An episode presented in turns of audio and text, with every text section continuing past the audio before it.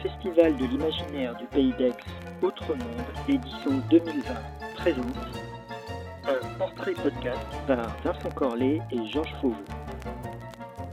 Aujourd'hui, le beau sourire d'Oscar Wilde.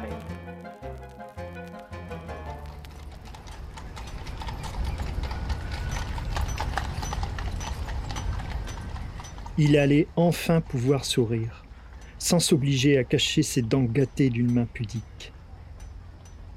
À l'intérieur, Oscar Wilde n'était plus qu'un gigantesque sourire. À l'extérieur, il hésitait encore.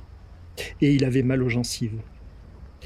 Mais il serra sincèrement la main du docteur Goodtooth, auquel tout Londres était accro.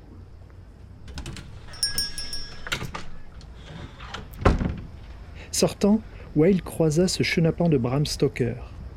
Malgré son sourire, qu'il masqua d'une main réflexe, Wilde lui en voulait toujours.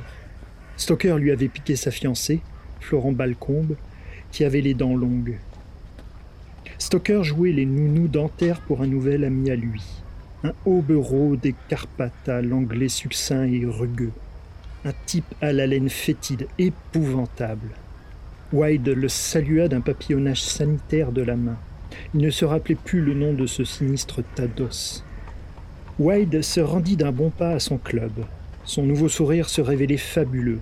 Il figeait les passants comme une œillade de gorgone.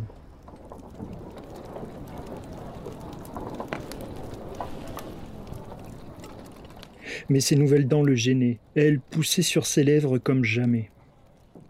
Au club, Wilde fila vers les commodités afin de contempler son nouveau charme.